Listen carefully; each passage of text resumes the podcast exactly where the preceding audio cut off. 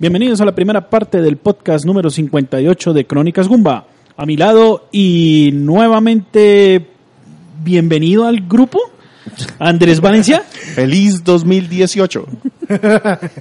gracias, gracias, gracias muchachos, gracias. César Flagstad. Saludo para todos. Víctor Dalos. Buenos días, tardes, noches, según eso escuchen. ¿Y quién les habla? Sergio Vargas, Segan 81 Co. El cantante. El día de hoy, nuestro invitado. Sí, ya, ya nos tocó bajarlo a categoría invitado porque parece... Ya, ya no es nómina de Crónicas Gumba, ya es invitado. Uy, no. Y apenas me entero aquí, ¿qué es esto? Nos trae un juego. ¿Cuál es, Andrés? Eh, para, este, eh, para esta edición les tengo Dragon Ball Fighters. ¿Qué nos vamos a quedar escuchando antes de pasar al juego? El intro.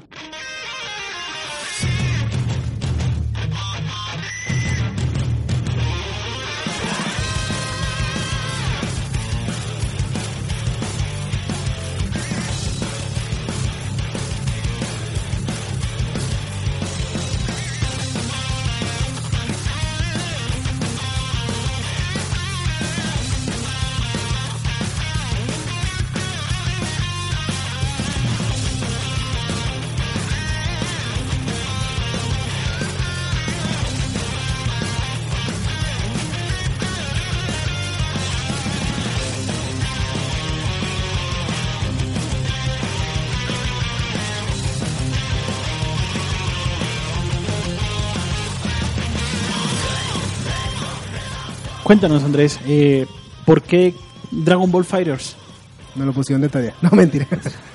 eh, Diga la verdad, es lo único que ha jugado en todo el 2018. no, tampoco. Tampoco. Bueno, después. el es uno primer de los dos 2018, juegos que ha jugado en el 2018. No, tampoco. Porque ni Final Fantasy. XV. Tampoco, no, ese sí. no, en este caso, pues Dragon Ball Fighters es un juego que, un juego de peleas que fue desarrollado por Art System Wars y publicado por Bandai. En este caso, pues es un juego que teníamos muchas ganas de hablar de él, solamente que quisimos esperar la ocasión apropiada y pues ya que estamos a pocos días del Evo y ante la Iba a decir que sorpresa, pero la verdad yo me, yo no yo me lo esperaba que Dragon Ball se convirtió en uno de los en el primer juego que tiene el mayor la mayor cantidad de participantes para la Evolution Championship Series. Eh, perdón, eh, Tournament. exacto. Entonces ya Y hace es- rato no perdía ese trono Street Fighter. Street ¿no? Fighter, sí. sí, es- O sea, es- Street Fighter es el, es el, era el amo y señor, era el amo y señor de ese Es el de juego ese- emblema de esa, de esa, de esa competencia. Exacto, entonces Pues llegó otra- posiblemente un cambio generacional provocado por la misma fama del, del anime.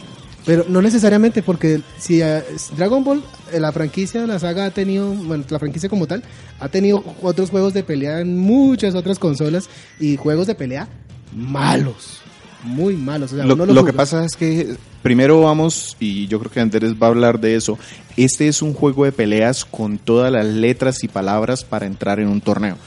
Con... Es un juego de peleas competitivo. Exactamente. Y encima de todo un juego de peleas que tiene mucho fanservice y logró mezclarlo de la manera como dice César, un juego de peleas competitivo, pero la sinergia les quedó excelente y pues de eso pues hablaremos eh, pues más adelante.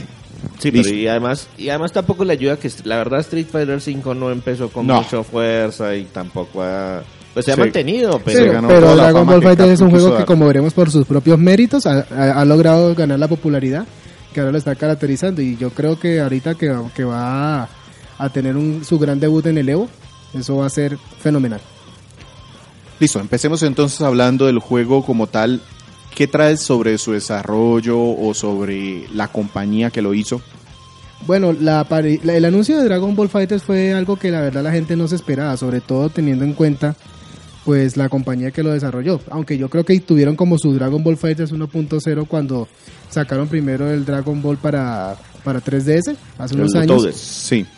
Ese digamos que probó las aguas porque con una mecánica muy simple se hizo a una recepción Exacto, como sabemos, Mediana. eh, Y, como- y los niños de, de Namco metieron la pata con estos videos. Sí. Porque ellos tenían que anunciarlo, digamos, el día martes.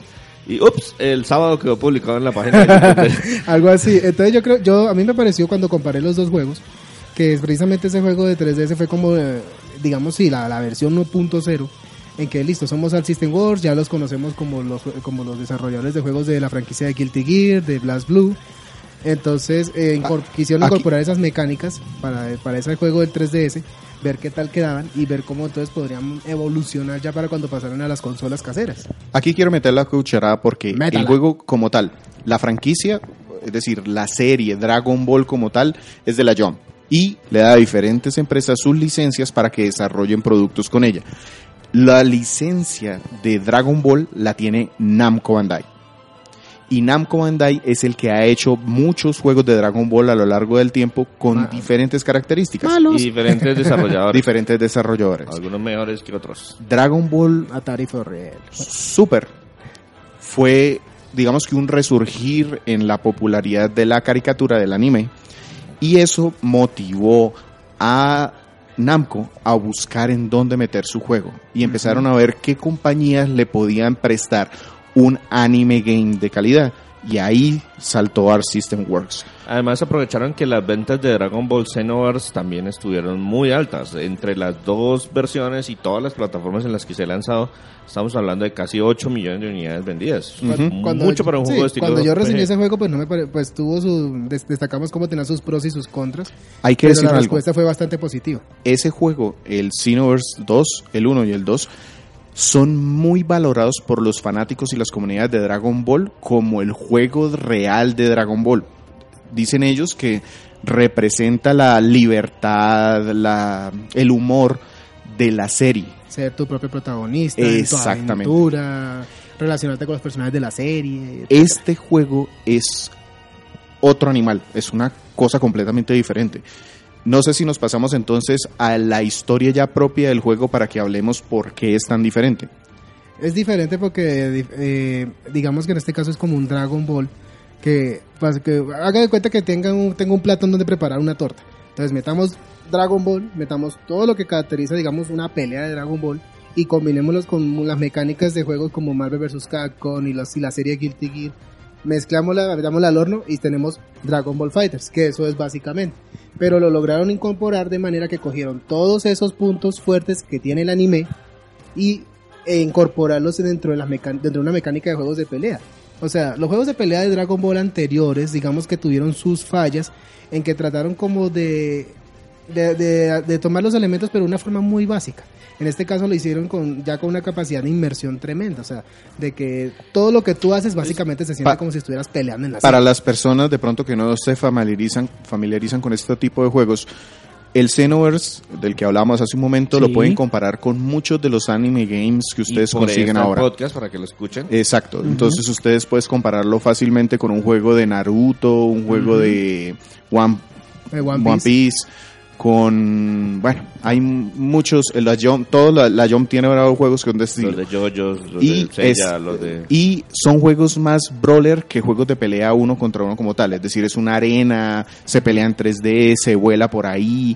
Es difícil, digamos, que marcar técnicas especiales con combinaciones. Sencillamente es un botón y ya. Es, es como el Xenoverse, el Xenoverse fue el resultado como de coger los primeros Dragon Ball Budokai los Shin Budokai, perdón, y entonces ya mezclarlo con factores más RPG, más factores más de, lo- de lobby para, para crear un nicho, una comunidad que pudiera precisamente ayudar a desarrollar el juego, expandirlo y crear una comunidad mucho mayor. Este es un juego de pelea 3 contra 3 muy clásico en, en el sentido de que sencillamente tienes que eliminar la barra de energía de los otros en vista de dos dimensiones, tienes movimientos básicos, tienes movimientos Se especiales, pueden tienes terminaciones especiales. Puedes tú llamarlos para asistirte, Bueno, puedes conectar cuento- combos entre ellos. Yo creo que nos estamos adelantando un poco. El, el Estamos tema es que- emocionados. el tema es que eh, los, muchos de los juegos de Dragon Ball previos de combates se enfocaban mucho en el tema de la, de la historia, de la trama de Dragon Ball.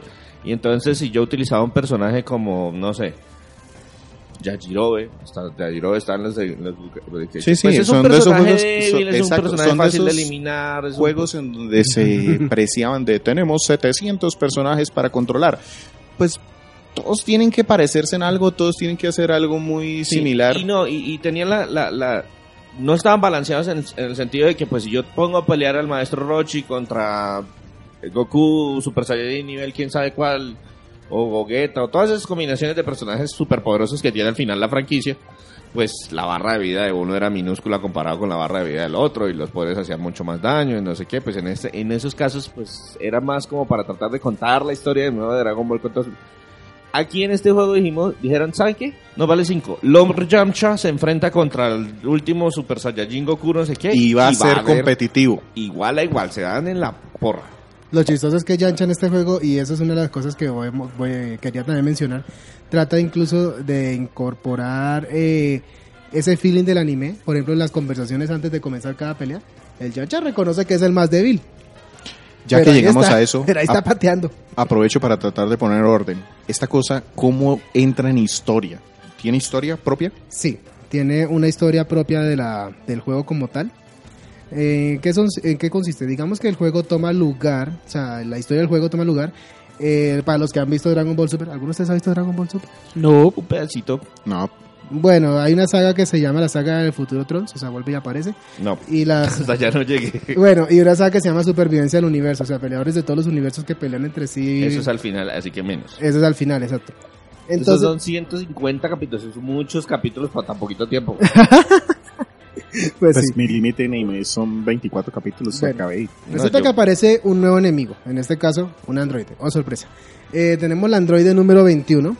Ella fue una humana normal que eventualmente se creó en un androide creado por la Patrulla Roja, ¿se acuerdan? porque De esa es la definición de un androide. Sí. Sí, un humano artificial, una persona que era humana y le metieron elementos Entonces es un robóticos. cyborg.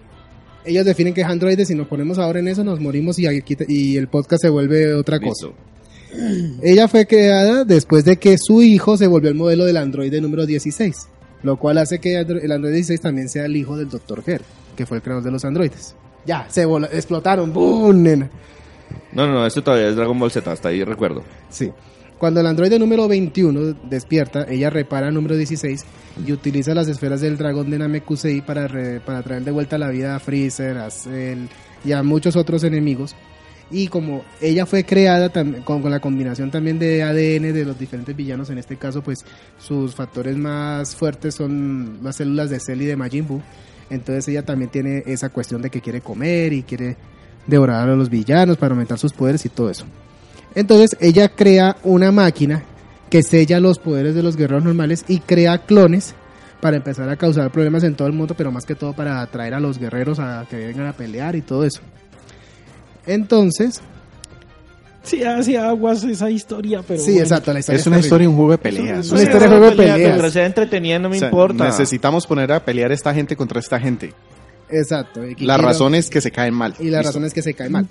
Y no voy a spoilear más porque la historia se me hace larga y todo eso. Y la cuestión interesante del modo historia es que tiene tres arcos. Es decir, historias desde las, perspecti- de las perspectivas de diferentes personajes. Tenemos el arco de los superguerreros, donde el protagonista es Goku, que Goku despierta, pero resulta que no tiene sus poderes porque resulta que tiene un alma dentro de él que lo sella. Y entonces tiene que crear un vínculo con esa alma para poder desarrollar sus poderes nuevamente. Y para esa, y esa alma es uno. Exactamente, es el rol del jugador como tal. En el arco, en el segundo arco es el arco de los supervillanos, es decir, sucede la misma situación, pero entonces desde la perspectiva de Freezer y Cell. Que, oh, también nosotros despertamos, no tengo mis poderes, soy muy malo, pero no puedo acabar con nadie. Y entonces voy a acabar con el Android 21 porque me selló mis poderes. Y eso. Y el tercer arco es el arco del Android 21, que es el arco que explica más a fondo pues, las, las razones, el trasfondo de la historia de ella y esas cosas. Bueno, eso, es pregunta. Hay como dato curioso, el diseño del Android 21 lo hizo Akira, Akira Toriyama. Directamente. A pesar de que el man no tuvo nada que ver con el desarrollo del juego. Le dijeron, oiga, necesitamos un personaje, la necesitamos más o menos así, y es- el man fue y hizo su y diseño, que, su se- dibujo. que hizo sea su- muy mala y muy sexy. Pregunta. Necesitaban que fuera mujer, porque solamente hay varones en esos, en esos juegos. Una pelea de antenas. ¿Cómo se cuenta esta historia? La historia se cuenta a través de unos cutscenes animados, es decir, es prácticamente como si estuviera viendo un capítulo de la serie con, con, con, digamos, con un poco de gráficos cel shade y eso. Entonces, básicamente se va contando la historia con esos cutscenes. Pero, pero ¿es Sí. animado o con el motor del juego? Pero no tiene razón, con el motor del juego como tal. Eh, ya después de los cutscenes se interrumpe, pasa las peleas con los personajes, etcétera. Sí, hay Luego de ciertos, eso, ciertas em, setting que le ponen en la pelea. Entonces aquí Sí, se va a pelear que- ese contra es que, este ah, con esta dificultad. Apareciste y tengo que acabar contigo, listo, tú, tú, tú, versus contra versus y empiezan a pelear. Luego de ahí comenzamos a desarrollar los capítulos en donde después de los cutscenes pasas a una especie de mapa donde puedes enfrentarte con, las, con los clones de diferentes villanos para incrementar tus niveles, rescatar a tus amigos y eh, que formar todo un grupo que pueda ir a luchar contra el malo malote de cada arco. ¿Es divertido? No. No lo es. ¿Por qué? Porque el sistema de, de crecimiento de niveles, de ganar experiencia, no tiene ningún sentido. Las peleas en sí son extremadamente sencillas, por lo menos para las personas que estén acostumbradas a jugar juegos de peleas, va a ser muy fácil. Mi enemigo puede tener 20 niveles más que yo y sé que a pesar de que tenga más vida y más poder que yo, si tengo la habilidad necesaria, puedo derrotarlo. Y, y les digo, no, Pero ese no sería precisamente el objetivo de un juego, de un, Pero de no se ponerle nota- un modo de pero- historia a un juego de Dragon Ball que hasta un niño pequeño pueda pasarlo. No sé, no me parece. Como que la gracia es que, no sé, ustedes juegan algo y les gusta que haga, haya algún desafío. Sí, pero para eso está el modo versus. O sea, Pero- el modo historia yo quiero ver en qué consiste la trama. Pero es que la verdad se me hizo que es muy necesario. Es como cuando te ponen algo que puede ser contado en mucho menos tiempo y te genera el mismo impacto. Esa era Ah, la o pregunta. sea, más ¿Cuánto por se longitud, pero no por dificultad. No, pues, longitud por también dificultad- porque cada arco se puede tardar entre 10, 12, entre, perdón, entre 6 y 8 horas en pasarlo. Si sumas todos los arcos, pues son casi 20 horas de historia. Entonces son como que, hey, cuéntenme esto en dos horas y me siento igual de bien. Pero no ¿cuándo lo ha hecho Dragon Ball en menos capítulos? Ella se estaba contando que eran como 700 Sí, capítulos no, para contar tres te- peleas. Entonces no me saquen Y- un juego de Captain Subasa porque si no nos morimos. ¿Y el objetivo de... Es decir, ¿tiene alguna recompensa terminar este modo historia? O es solo conocer la historia. Eso es solo conocer la historia, la verdad. Ah, bueno. Pues básicamente cada arco permite, cada arco permite pues eh, activar el siguiente. Entonces, esa es como la única ventaja, como que, oye, vamos a ver en qué terminó la historia. Y ya. Ya, y lo otro es que el hecho de jugar pues te permite ganar dinero, el cual, digamos, si tú no compraste la edición de lanzamiento, entonces ya te sirve, digamos, para comprar eh, skins para tu, para tu avatar, eh, personajes adicionales y cosas así. Pero personajes adicionales. Pero personajes adicionales son solo Monte 2, seamos sinceros. Del resto son DLCs. Contenido descargable. Exactamente. Entonces digamos que la historia, el modo historia, pues listo. Eh, fue un bonito intento de tratar de traernos algo nuevo al universo de Dragon Ball, e incluso algo canónico, porque ¿para qué? Si tiene algo de canónico el hecho de que la relación de los androides y resulta que son familia y esas cosas. Pero no es que le metan mucho al juego y yo pienso que yo me hubiera conformado con, un- con cutscenes animados, pelea, cutscenes animados, pelea, cutscenes animados, pelea y yo hubiera estado feliz. No me Yo no sé, yo le, yo le valoro el hecho de que no me cuentan la misma historia de siempre, porque yo la verdad ve- ya he visto que me he contado la historia de Dragon Ball Z cien mil veces. O sea, Sí. Es que aquí historia- por lo menos nos están contando algo casi nuevo. todas las historias son iguales. A eso solo le faltó Goku hacer la Genkidama al final y ya. No, pues sí, es, ve- venidos al caso, pues todas las historias de Dragon Ball son igual. Va a haber un malo maladro, Goku entrena mucho, le ganan, luego vuelve a entrenar un montón y él gana él. Salgamos de la historia entonces para hablar de cómo, qué modo de juego tiene esto o cómo se juega, cómo lo tienes organizado. Bueno, modos de juego. Como este es un juego que tiene los típicos modos de historia, es decir, encontramos modo eh, de pelea normal, puedo pelear contra el computador, puedo Uy, pelear... no lo siento, pero desde Street Fighter hay que decir No, cuáles no son hay los nada normales. normal. Sí. Después de lo que hizo No Street Fighter, arcade. ya no hay nada estándar porque ahora Sí. modo historia, uy, puede que venga, pues. Lo saqué dos años después. Exacto.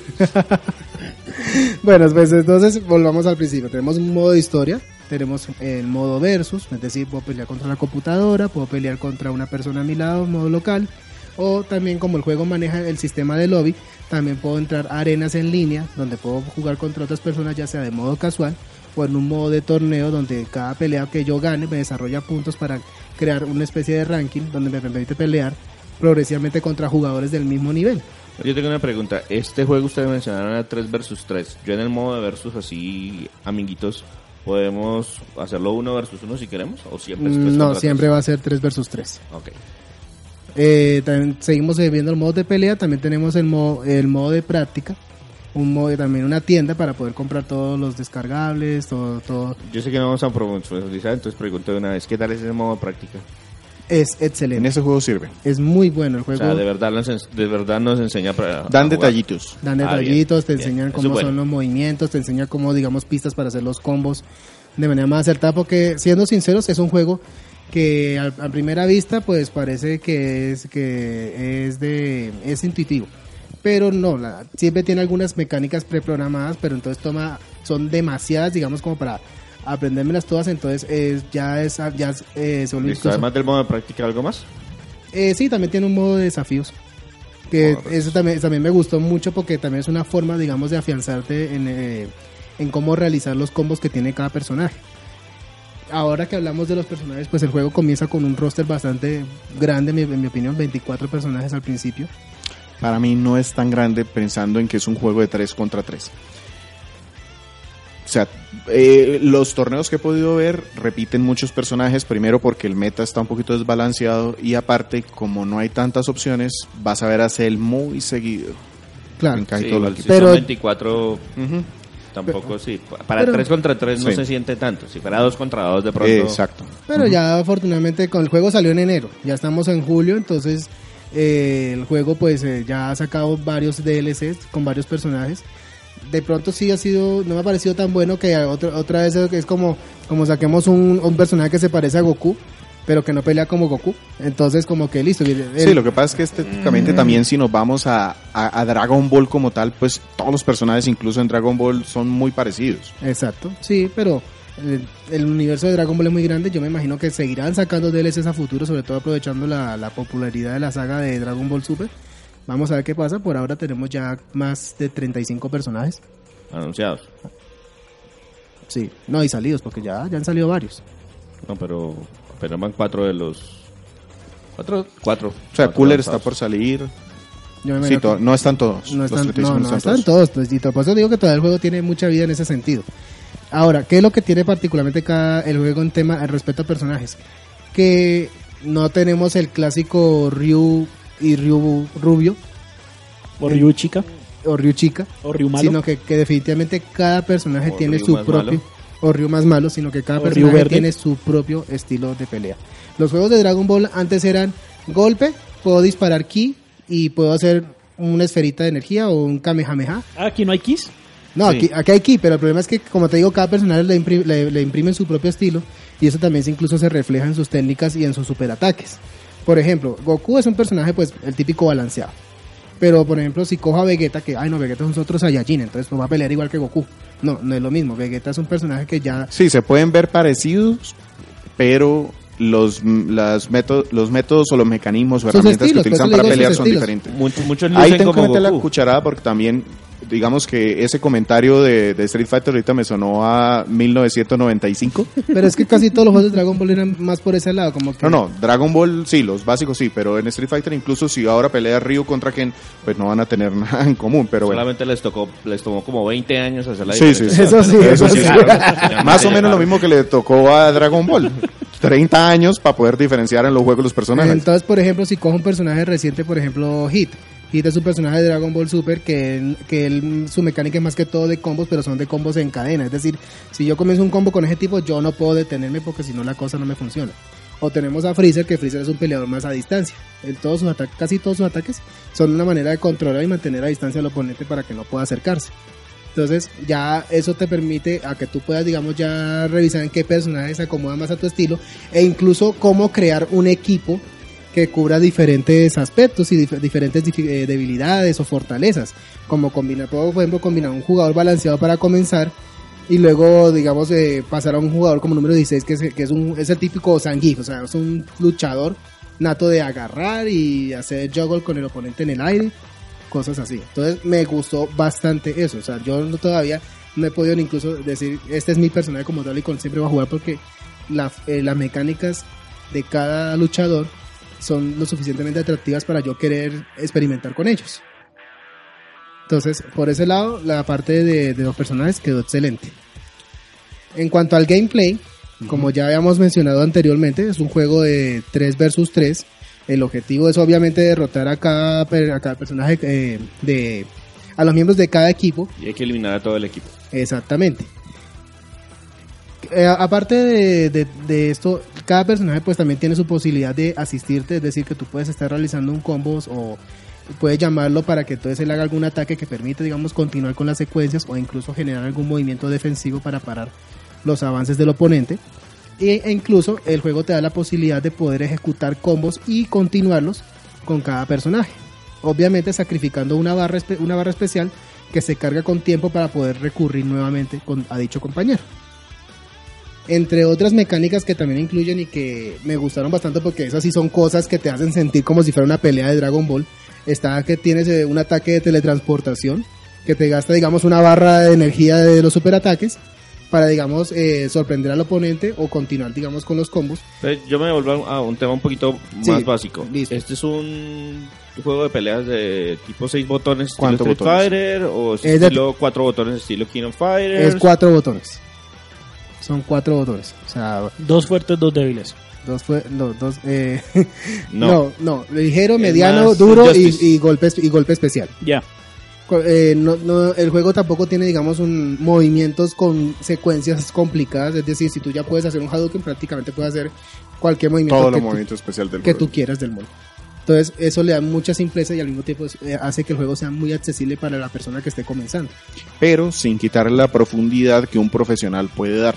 Mm. Sí, este es- juego- Este juego es, es como estilo Marvel vs. Capcom. Que Sí, Tiene exacto. muchos elementos más Que si uno los dos somos quiere- un par de perdedores, nos divertimos mucho nos los dos divertimos y es vistoso y todo. Si Pero los dos si dos somos muy profesionales lo buenos, cogen, también. Es súper vistoso. Pero si me coge un profesional, en el momento hace que me llega el primer tiras, golpe, ya sí. morí. Me hace, Sí. me hace puré, boto el control por la ventana y lo mando a donde Sí, a, sí. a cuatro letras. Eh, voy a mencionar dos, un- dos últimas mecánicas, creo que para resaltar el tema de gameplay. Una es el, lo que se llama Super Dash o Dragon Rush, que es una forma que te permite hacer avances sorpresas de manera que tú puedas incluso eh, superar ataques débiles con una, como, para contraatacar y poder hacer tus propias combinaciones y golpes.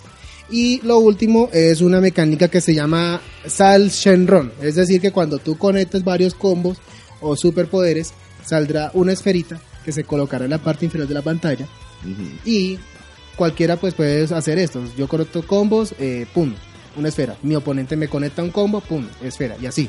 Si en la pelea, que por cierto las peleas son bastante cortas porque obviamente hay combos tan poderosos que en un instante le pueden quitar que tres cuartas partes de la, de la barra de energía. De alguno de los personajes. Exacto. Recuerden que son tres. Recuerda que son tres. Si en medio de la pelea logras eh, eh, reunir las siete esferas, por así decirlo, entonces Shenron aparecerá y el, el jugador que logró hacer eh, convocar la última esfera va a tener la opción de, digamos, de ganar un power up para, digamos, voltear pues la, la, situación del juego. Entonces que puede ganar más vida, que puede resucitar un compañero caído, que me puede dar eh, una, una adición de superpoder, así. Entonces es una mecánica también bastante interesante porque yo he visto peleas que de verdad uno la está perdiendo. Llama a Shenron y tres doritos más tarde ya todo se todo cambió. Entonces eh, fue muy interesante porque, in- insisto, si hay algo en lo que se esforzó Art System es poder integrar todos los elementos del anime en una buena mecánica de un juego de peleas muy Ah. sólido. Hay otro elemento que yo he visto en varias competencias, pero la verdad no sé, no entiendo cómo funciona muy bien y es que hay una, hay como un rayito que se activa y que nos permite recuperar vida. No, no entiendo cómo funciona. Ese bien. rayito, ¿ustedes se acuerdan de una mecánica en Marvel vs. Capcom 3 que se llamaba X-Force que uno la activaba y entonces por un momento ganaba como fuerza y o sea, fuerza, fuerza y velocidad adicionales? ¿Es lo mismo? Aquí- Vagamente, la verdad no lo recuerdo muy bien. ¿En serio de pronto tal vez? Bueno. Nada. Bueno, es un elemento adoptado del Marvel vs. Capcom. Entonces, ese se llama el Sparkling. Que si yo presiono unos, unos ciertos botones en cualquier momento, pues yo gano como una especie de invencibilidad en materia de ataque y velocidad por un corto periodo de tiempo. Obviamente, ya mientras más peleadores derrotados, ese estado Sparkling pues dura un poco más de tiempo. Otro aspecto que podríamos resaltar de Dragon Ball Fighters es el tema del juego en línea. Lo que en este caso lo que se hace a través del lobby, que es el sitio donde tú puedes acceder a todos los diferentes eh, modos de juego que tiene el título como tal. En este caso, pues eh, tú tienes un chibi avatar que tú puedes pues seleccionar a gusto de cual al principio te dan unas opciones de que digamos puedes parecerte a Goku, puedes parecerte a Vegeta, puedes cambiar el traje, el estado, que si soy Super Saiyajin, que si soy el básico, normal. Entonces él puede comunicarse con otros jugadores pues a través de stickers, comentarios preprogramados y cosas digamos como que, hey, ¿cómo estás? Eh, bien, Eh, te reto una pelea, ok, y se ponen en contacto y pueden entonces comenzar a pelear. Eh, el modo online de Dragon Ball, yo la verdad no tuve mucha oportunidad de probarlo, puesto que yo no cuento con Plus, tacaño. Eh, pero entonces yo creo que Víctor, que ha jugado en línea, Sí. pues puede darnos. Ah, Hay un tema y es que este juego es de Art System Works, pero el publisher es Namco Bandai. Sí. Entonces utiliza el mismo código de Tekken. Funciona, funciona muy bien, no tiene inconvenientes. Digamos que cuando tienes una pelea, no hay ningún estable, inconveniente en, no hay como en el flujo. Exacto. El asunto sí es la forma como ese eh, sistema empareja los, los combates. Entonces, en estas regiones, cuando no hay muchos jugadores, no me permite ir a buscar en el resto del mundo. Y no es muy estable ya cuando yo busco, me toca ir a la consola, cambiar configuraciones para que funcione bien. No sé si ahora, digamos que haya tenido un cambio, pero en lo que yo he podido probar, no quedé muy satisfecho con el tema de encontrar combates. Y básicamente esa ha sido la opinión en general del sistema del online. O sea, Sí, por ejemplo, Eh, la recepción de muchos de los jugadores y digamos de, de, de publicaciones o páginas expertas en, en analizar juegos ha sido un consenso natural de que la parte online ha sido la parte más débil del juego como tal. Tiene esos momentos de que, ah, estoy peleando muy bien. No, lag, eh, se corta la comunicación. Entonces ha sido, sido digamos que eso a mí no me pasó mucho. Lo que sí fue el tema de encontrar las peleas. Lo digo porque... Es muy regional en ese sentido. Sí, yo por ejemplo juego en Street Fighter bastante seguido y nunca tengo inconvenientes. O sea, en 15 minutos fácilmente puedo encontrar 3, 4 peleas sin problema. En este juego no, no es tan fácil. Exactamente. Y no es por falta de jugadores, porque hay cualquier cantidad Debería, de personas sí. con el juego. Exactamente. Listo, no sé si de, No, de hasta juego ahí como llega tal. mi tema de jugabilidad. Listo. Pasémonos entonces a otro de los puntos que yo creo que es muy fuerte en este juego y es el aspecto gráfico. Ya venimos de una experticia que tiene Air System Works con Guilty Gear y Blaze Blue, en donde los animes los pasa casi que Parecidos. Calcados. Sí, ujú. Son juegos poligonales, pero que hacen un esfuerzo y un trabajo tan bueno en la forma de hacerlo lucir como un Este anime es un que juego 2.5. Ujú. Es decir, que el fondo pues son en 3D, pero los personajes son completamente sprites animados. No, No, también son poligonales. Lo que pasa es que tienen un trabajo adicional para hacer que se vean y las animaciones se desfiguren un poquito para que se vea más como un anime, pero son poligonales. De hecho, en este juego sí que alabo mucho sacar personajes adicionales, por eso entiendo que sea un otro Goku, porque es que Tienen que volver a... Ese, les queda muy difícil hacer un modelo diferente. dibujar, hacer todo. No, el modelo, los modelos son facilísimos. O sea, es, precisamente esa es la gran ventaja de los modelos, que tú puedes hacer uno, le cambias, lo escalas y ya, tienes un set de movimientos nuevos. Este juego tiene una combinación. Tiene los polígonos, pero también necesita animación manual para hacer lucir bien los personajes. Entonces ese trabajo es bien difícil de lograr. Pero la animación les quedó excelente. Y muy detallada, muy fluida. Eh, los, lo- los efectos de los impactos, de los ataques también les quedó muy bien. Como les digo, es una combinación de un Dragon Ball con un Guilty Gear, pero con, pues con toda la extravagancia que generaliza, o bueno, que caracteriza un- a un Dragon Ball. Sí, los colores vivos, la, las explosiones A mí me gustó es, es que tiene muy en cuenta los estados de, las, de los escenarios. Es decir, que si hay un ataque que impacta contra el suelo y eso, queda el cráter y no se desaparece uh, ipso facto como pasa con otros juegos que sí sucede esto, sino que toda la destrucción que se genera en medio de la pelea se mantiene. O sea que eso le da, pues, no sé, un detalle más realista, más significativo a, la- a las peleas. O sea que también gráficamente por ese lado es bueno. Y la otra cosa interesante en materia gráfica es que tiene muy en cuenta la relación de personajes. Es decir, que si uno ah, logra cumplir ciertas condiciones con varios personajes, uno puede ver, eh, digamos, escenas especiales al final de cada pelea, lo que en los juegos se llaman dramatic finish, cosas así. Entonces, digamos, si yo peleo contra un Goku y un Freezer, entonces la pelea va a iniciar con Freezer. Ah, bueno, tengo a Goku y tengo a Krillin en mi equipo. Y mi oponente es Freezer, por ejemplo. Entonces, eh, la pelea, la escena inicial va a ser Freezer matando a Krillin y Goku enojándose para volverse Super Saiyajin. Entonces, esas cosas pues también son buenas. O sea, todo lo que los... todo- Tiene muchos detalles. Es precisamente eso que le faltó a Street Fighter 5 al principio, que se notó un juego que tome sus 16 personajes y diviértase. Y- y diviértase. Todos los detalles, exacto, todos los detalles faltan en ese juego. Se tuvieron mucho, se tuvo mucho cuidado en este juego de todo, desde los escenarios, cómo se destruyen, la vestimenta de los personajes, cómo la hablan, vestimenta también se desgasta, los personajes se ven heridos, sucios. la interrelación entre personajes también. Son muchos detallitos que gráficamente y en el desarrollo del juego le es, aportan. es un fanservice, pero extremo, de los mejores que yo he visto en muchos juegos. De varios de diferentes franquicias. Yo escuché en alguna vez una, una entrevista que le hicieron a, a la productora del juego, que, que mucha gente le decía que este juego se veía como la animación. Y ella dijo, no, no se ve nada, no se parece nada a la animación. Pero las, las personas actualizan mentalmente Sí. la animación y así es como ellos creen que se vería la animación si la hiciéramos de nuevo en este momento. Pero el juego no se parece tanto a la animación.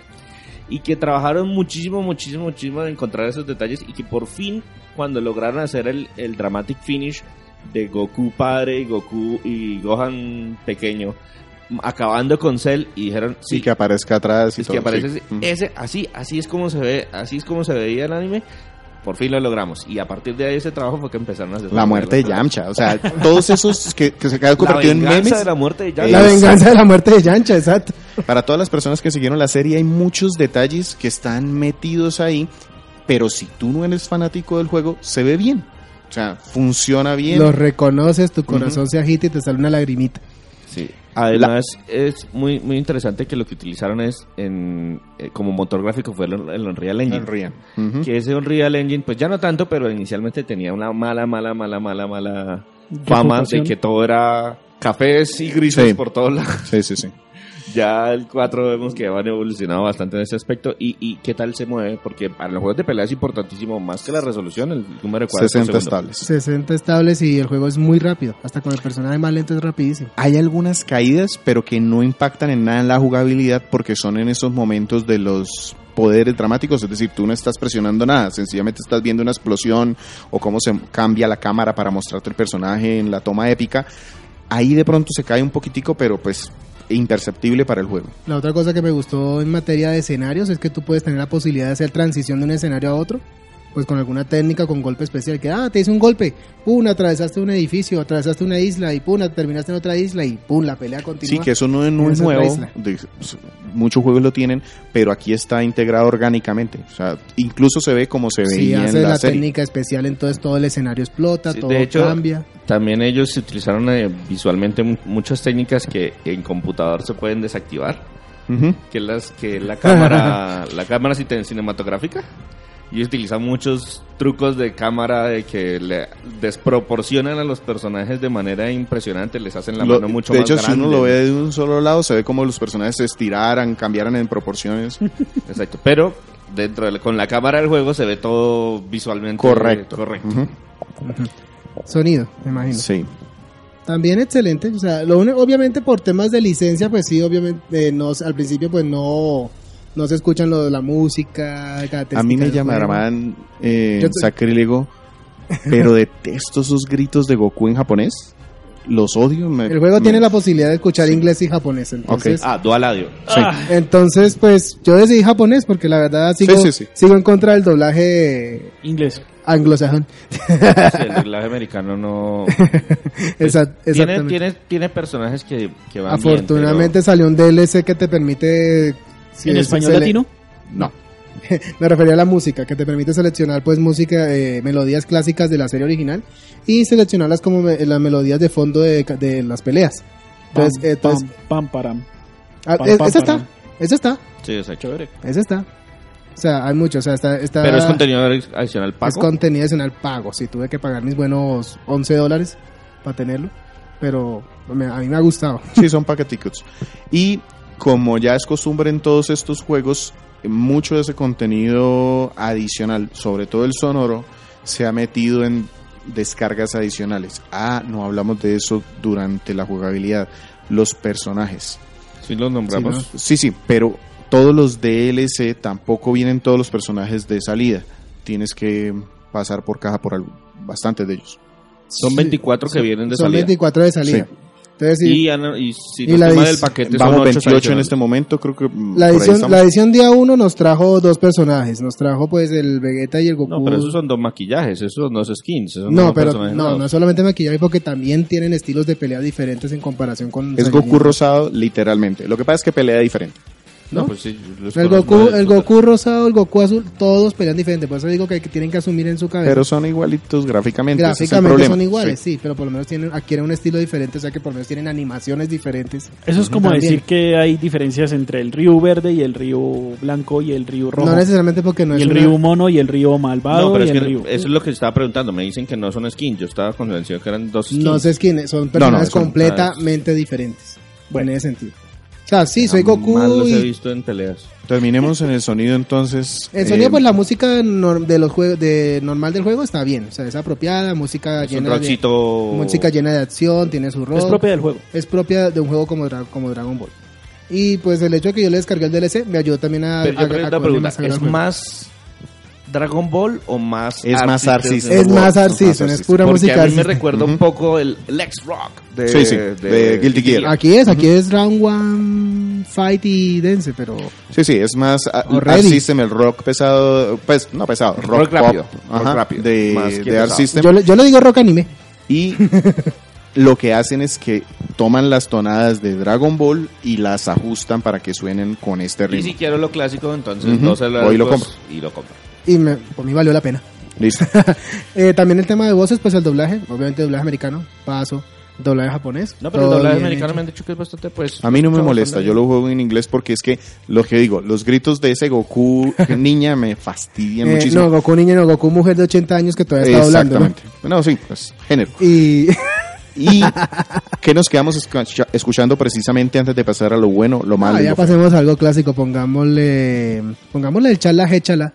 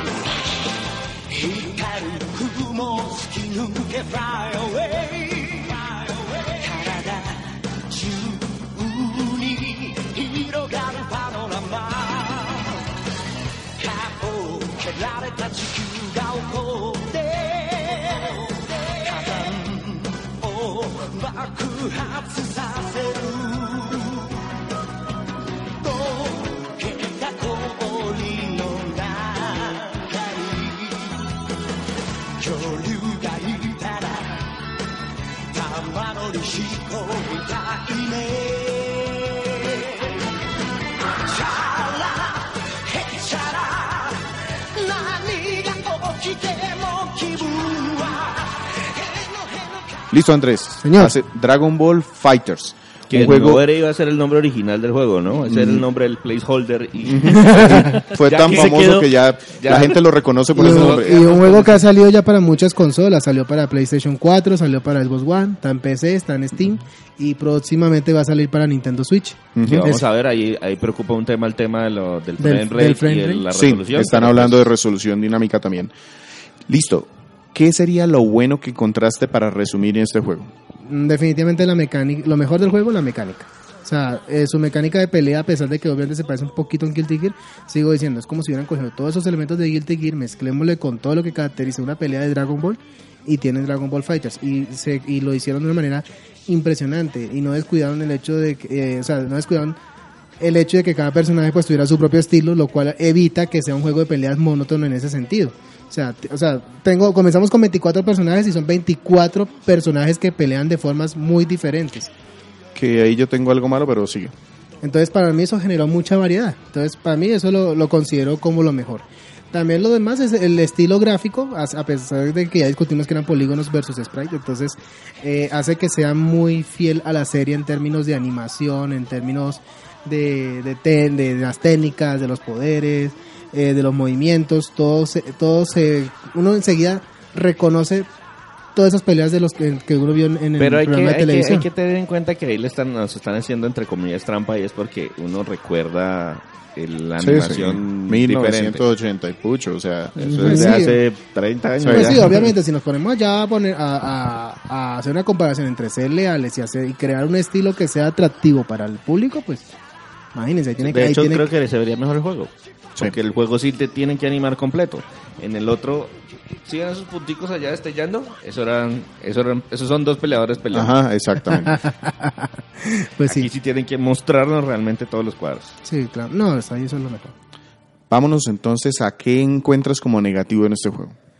Eh, lo negativo, mm, de pronto el lobby no me llama mucho la atención ese tipo de, Sí. de digamos de escenarios, por lo menos para un juego, el lobby definitivamente más como para cosas de juego abierto, juegos en línea, juegos eh, que son, ¿Como más que son pausados? más pausados, que es digamos eh, su mayor nicho son jugar contra otras personas. Sí, aquí tú quieres pelear. Una lista, déjame meter y que me consiga un, un contrincante rápidamente y lo ponga. Aquí esto es como un paso es que un adiciona. proceso. Pero eso es típico de Art System. O sea, les encanta. Los trabas. Está en Blaze Blue, en todo está. Pero pues sí, a mí tampoco me gusta mucho. Yo le tengo otra cosa mala aquí y es el tema de, sí, hablas de que todos los personajes son muy diferentes, pero yo sigo normalmente juegos online, me gusta ver los juegos de pelea, los torneos que hay y he encontrado que siempre ha- hay un tier, ocho personajes son los que se me repiten Pero y de ahí meta, no veo un- nada más. Eso es un meta. Sí, pero si tú vas a un juego, volvemos al Street Fighter, son fácilmente tienes 18 personajes y ese es un juego de pelea de uno solo. Entonces, que se te repitan 8 personajes en un juego de 3 contra 3 es supremamente fácil. Es muy, muy sencillo que veas mirror match frecuentes. Entonces, eso me parece malo. Eso, es un proceso de horas de juego y de práctica, porque uno encuentra, digamos, precisamente el grupo de, de, personajes que crean tu equipo ideal. Luego todo el mundo mira, analiza ese equipo y entonces dice, ay, ya, por eso es que este equipo es bueno, entonces también yo también me voy poner a Me jugar de esa voy forma. otra vez entonces a Marvel vs. Capcom. Con todo y tanto, digamos, los más viejitos, de pronto sí había unos talleres muy definidos, pero ya en los últimos uno veía unas locuras y fácilmente podías ver en un campeonato que te metían unos 15 personajes diferentes. No he podido ver eso en Fighters. Eso es lo que me Aunque yo un tengo- poquito, aunque que yo tengo entendido que ¿Han habido actualizaciones de balanceo? Sí, hace- Sí. precisamente ha habido varias en, el en estos meses que han pasado de la salida del juego. Han salido unos dos o tres, eh, eh, digamos, actualizaciones de balanceo. E incluso Sí, para después ejemplo, del Evo. Cell estaba, Cell estaba muy desbalanceado, entonces como estaba muy desbalanceado le vamos a dar más poder. Y ahora todos lo usan Y ahora Go- y Gohan estaba muy poderoso, entonces vamos a balancearlo, vamos a bajarlo un poquito más. y le encontraron la- el, el giro y quedó también más poderoso, entonces del taller no se movió nada. Pero no, y se supone que ahora después del Evo van a hacerle también otra actualización de balanceo, Evo, sí. entonces vamos a ver qué pasa. Antes, me acuerdo que hace unos días teníamos una discusión con Víctor como que, eh, no, pongan esa actualización de una vez para que les duela. Víctor, no, se va No, todo eso el no se mundo. puede. Se, va todo el mundo. Sí. Pero bueno. Entonces hasta ahí es como lo malo. O sea, el juego a mí me pareció tan bueno que es muy difícil decir tiene tantas cosas malas y tiene muchas cosas buenas. Sí, sí. mí- Para mí Y- todo lo bueno fue un todo. Y de hecho, ese que yo pongo como malo, a mí me aplica como malo porque yo veo los torneos. Pero si tú eres un jugador de tu casa, de tus amigos, eso te importa cinco. Tú puedes jugar los 24 jugadores y se pasa a Oiga, y algo feo. César- y César no agrega algo en las dos horitas que jugó. No, no, pero que do- dos horas, ¿cómo que digo que sea bueno que sea malo? Primera impresión. Pues, es, es muy vistoso, a mí me gusta ver las peleas Sí. de, de- de eso, que es que Curiosamente- no sucede con otros juegos. Exacto. A mí me pasa, por ejemplo, con los anime games. em, me encanta jugar Blaze Blue, pero no me gusta ver los torneos de Blaze Blue. Bueno, de hecho me gusta más Guilty Gear.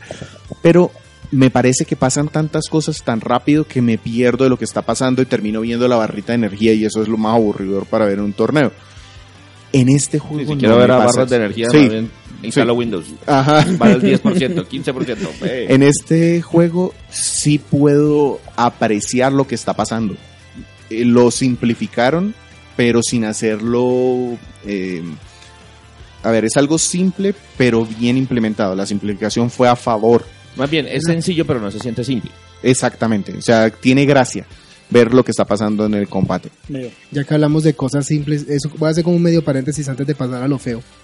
Pero el juego se caracteriza también por tener mucha simpleza en, digamos, en la, en la escala de aprendizaje. O sea, yo puedo tomar el juego y no se hace, no se toma mucho tiempo, digamos, para dominar todas las mecánicas. Ujú. Pero entonces es increíble como un jugador profesional entonces llega y tú dices, wow, yo no sabía que estas cosas Eso se se podían podía hacer. hacer, sí. Ujú. Y esa es, esa es una virtud de este juego, que puedes, eso es algo bueno que de pronto nos faltó poner. Cualquier persona coge el control y con los cuatro botones pelea. El control es muy sencillo. Sí, pelea, hace algo. Y eso es supremamente importante para poder entrar en un juego de pelea. Y si quieres aprender más, el juego te permite y te da espacio para aprender muchas Los cosas. desafíos son diferentes. una forma Es, excelente. es- es un juego que, se, que, se, que es muy vistoso muy amigable, por ejemplo. Ay, Ujú. reunámonos todos y todos somos iguales de malos. No, y sabe que bueno los desafíos, que el problema es que el juego pues cuenta también con un sistema automático de combos. Entonces hay veces que uno se queda pegado de ese sistema y, y no pelea con más. Pero todos los desafíos te abren las posibilidades para que puedas ver qué- de qué es capaz cada personaje. Y ya lo feo, pues Sí. lo feo, el modo historia, definitivamente. O sea, lo jugué ya como por inercia, lo terminé por inercia, como para ver qué pasaba y no quedé para nada enganchado. La historia tampoco fue la gran cosa. Por lo menos, lo, yo creo que fue más bien como para pongamos una historia y que no sea el clásico. eh, Sí, eh, también fue la forma de pelea. contarla, como decías. Historia, pelea. Entonces, Si, hubiera, si se hubiera contado la misma historia de otra forma, más cortico, hubiera sido más entretenido. exacto. Entonces, esa, para mí esa es la parte fea, el modo historia. Si hay que darle una calificación Goomba, ¿qué sería? Un 9 sobre 10, 9 Kamehameha. No, no, no, no, Ah, ah, ya, ya. Un, Es que, eh, perdón, si no Eh, le explicamos al invitado, perdón. No Señor invitado. hay, hay una serie de clasificaciones al- al- al- eh, Ya, tres doritos, descriptivas. tres doritos más tarde ya me explicó. Eh, para, mí, es- para mí es un comprable. Incluso para el que no, digamos, tenga sea fanático de los juegos de pelea, por lo menos que le dé una probadita. Este es uno de esos juegos de pelea que yo digo, si usted no es fanático de los juegos de pelea, pero en su colección de juegos de la consola que usted tenga quiere tener uno, este es uno de esos candidatos altos para que lo agregue. Exactamente. Entonces para mí es un comprable. Bueno, estos de Namco Bandai posibilidades de que salga una edición del juego del año. Eh, no lo sé. Porque ya, por ejemplo, la de Switch dijeron no, nada, sale Hay con un- los mismos personajes y hay Sí, que pagar hay un tema, hay un tema ahí es en que está tra- trabajando cada compañía en, en cuanto a juegos de pelea.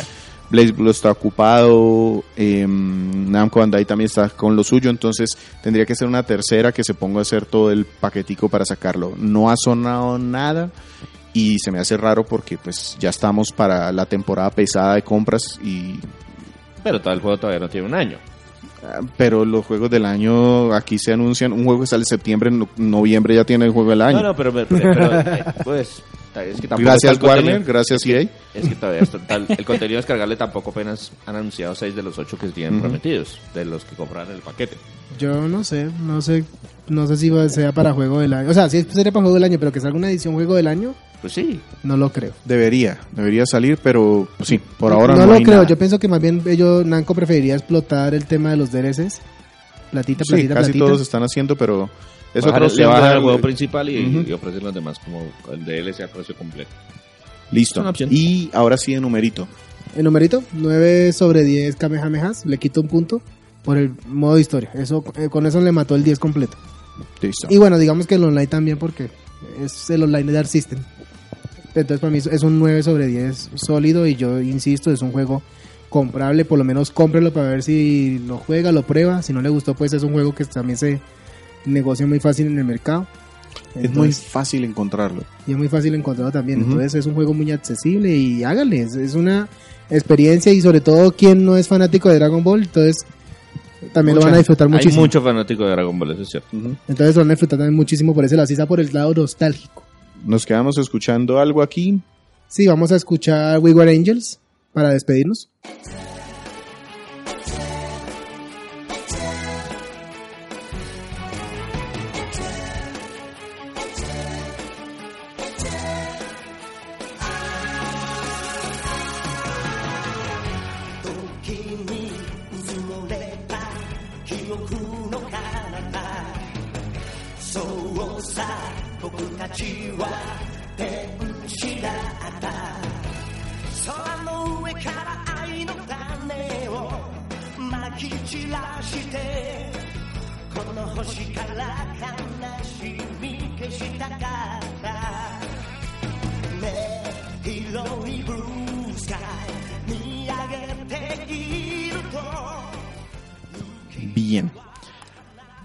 Vamos a aprovechar estos momentos para ay, para saludar a nuestros escuchas y recordar los comentarios que nos han dejado por allí en nuestras redes.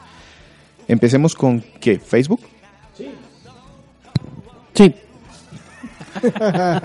Listo, Sergio, ayúdanos con Facebook. listo. Tenemos un, una, un comentario por parte de Álvaro Lengua. El 4 de julio con el juego Mighty Final, Final Fight de la consola NES.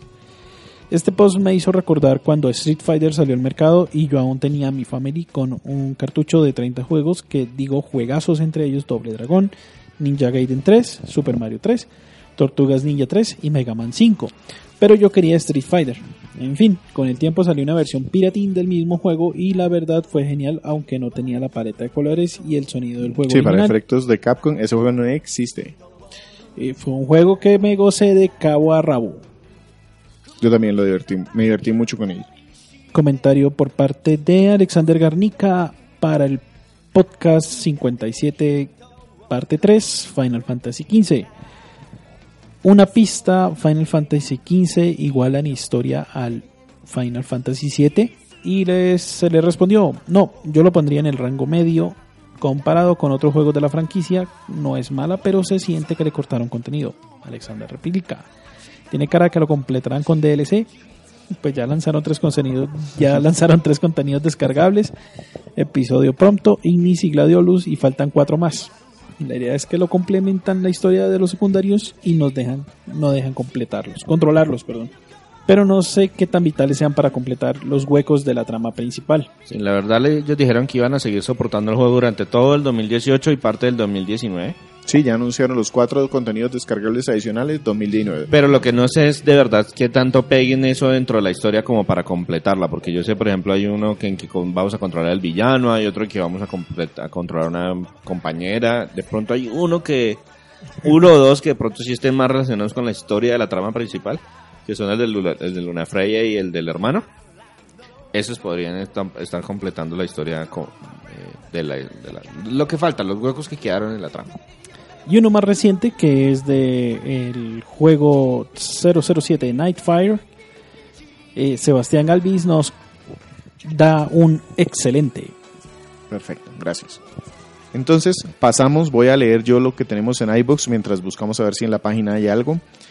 Edwin López en el podcast de Final Fantasy XV nos dice, buenos días amigos, empecé a escucharlos cuando invitaron al viejo Radinsky y descubrí que ustedes hacen un excelente programa. Gracias. Ahí voy escuchando uno por uno los episodios. No sé si es tu- su tipo de juego, pero me gustaría escuchar un review o su opinión sobre Dark Souls, a ver si me animo a probarlo. Éxitos, muchachos. Misiones como para hacer. Eso respondí yo precisamente. sí, él le resp- eh, ahí se, re- se le respondió a, a, a directa en la, de la página, pero el- yo personalmente, César, no puede jugarlo porque en su casa están prohibidos los juegos Souls.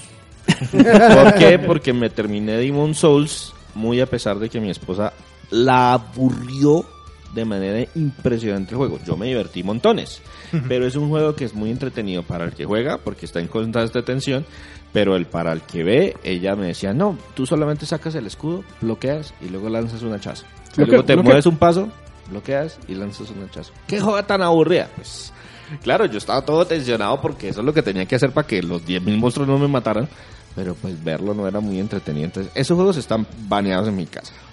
Entonces, yo sé Sí, a que mí Sergio no- es el que puede de pronto darle la oportunidad al Dark Souls ahorita que salió el remaster. Y yo lo he jugado un poquito. Yo tengo el Dark Souls por ahí en, en, en mi backlog. Pero también me pasó eso. O sea, sí, está toda la atención, pero no, no me divertí tanto. Bloodborne me gustó más. Ese sí avancé un poquito más. No sé, Sergio, No, ahí no están tarea. descartados, pero Sergio es el que tiene más posibilidades. Entonces echen la culpa a él si posibilidades. no. Andrés no cuenta porque no juega nada.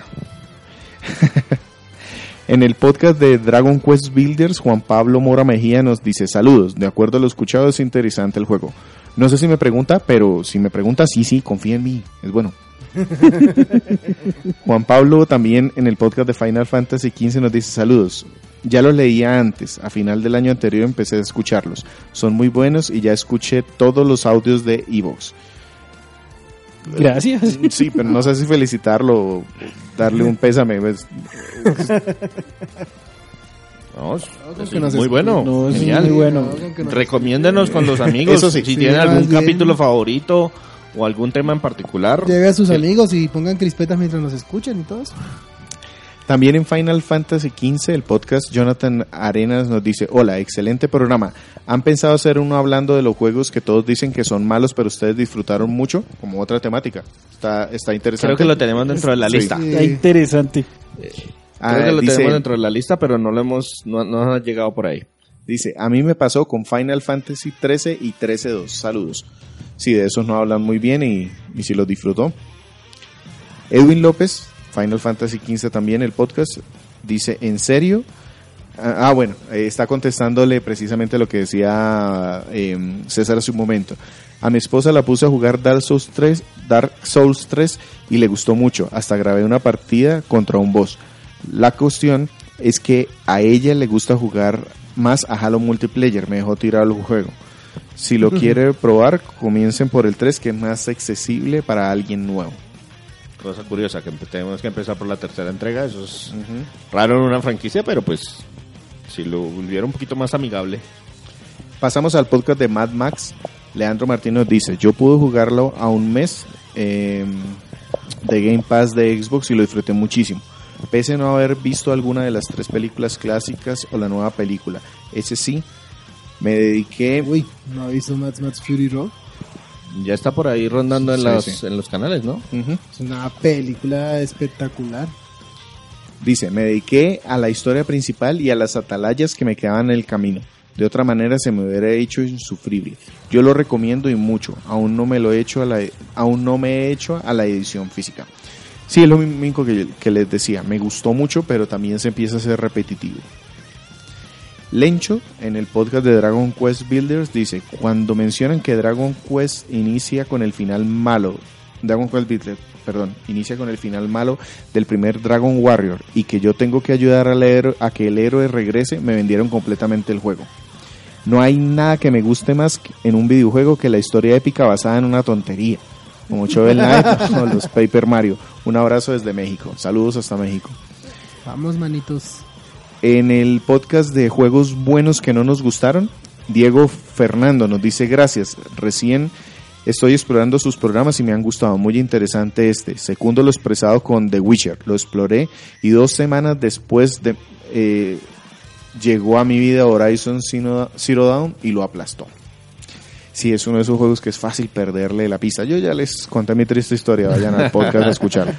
No, no desfallezcamos. Pongamos una meta de aquí al 2020, cuando yo ya haya bajado mi backlog, yo estoy capaz de, soy capaz de dar una Si alguien me apoya, hasta le pongo ánimo. Si no, no. Juan Pablo Mora Mejía, vamos a tener que darle una estrellita. En el podcast de Mad Max dice, saludos, este juego no lo jugué y no lo voy a jugar. Pero en cuanto a las películas, son geniales, menos la 3. Eso yo no creo que era otra historia. Pero decidieron meter al viejo Mel, pues, eh, por dinero. Sí. Sí, eso, sí- eso iba como, el guion iba como por otro lado, pero bueno. Y por no último, podemos cambiar el personaje principal. repite Juan Pablo Mora en el podcast de Wonder Boy 3 y Blaster Master Zero. Saludos, yo compré el físico de Wonder Boy porque nunca lo jugué en su época, apenas tenía un año. Pero sí escuché mucho de él a un youtuber que sigo y por la carátula es simplemente hermosa. Vale mucho la pena porque además trae un llavero, soundtrack y algo que se perdió con el tiempo, el manual. Sí, cierto. Estas ediciones físicas de juegos indie son súper inter- eh, interesantes por eso. Listo. Esto es todo lo que tenemos como comentarios en directamente en Evox, que es la plataforma donde montamos los podcasts. Em, ¿Tenemos algo en la página?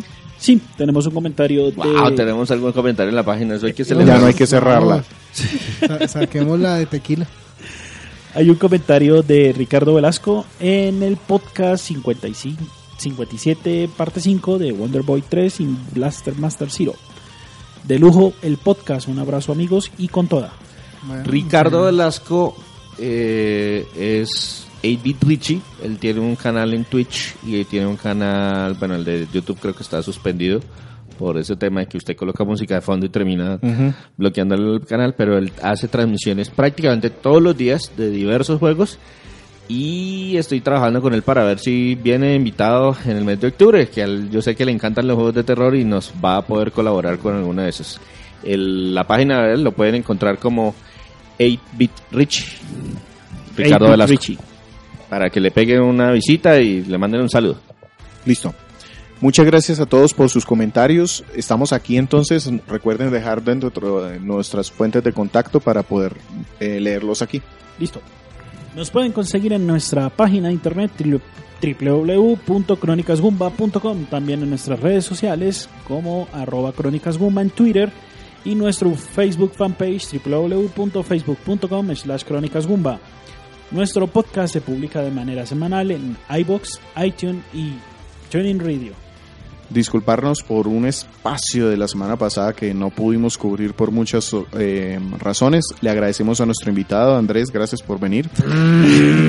Espero se repita. Y sin más que decir, con nosotros en el podcast de Dragon Ball Fighters estuvieron César Rivera, Eh, saludos para todos. Sergio Vargas Saludos. Y Víctor Dados. Hasta luego. ¿Y a mí qué? Me comió el tigre. Ya despedimos al invitado. No, Ya. ¿cuál invitado? Aquí estoy, aquí me quedo. Hasta la próxima.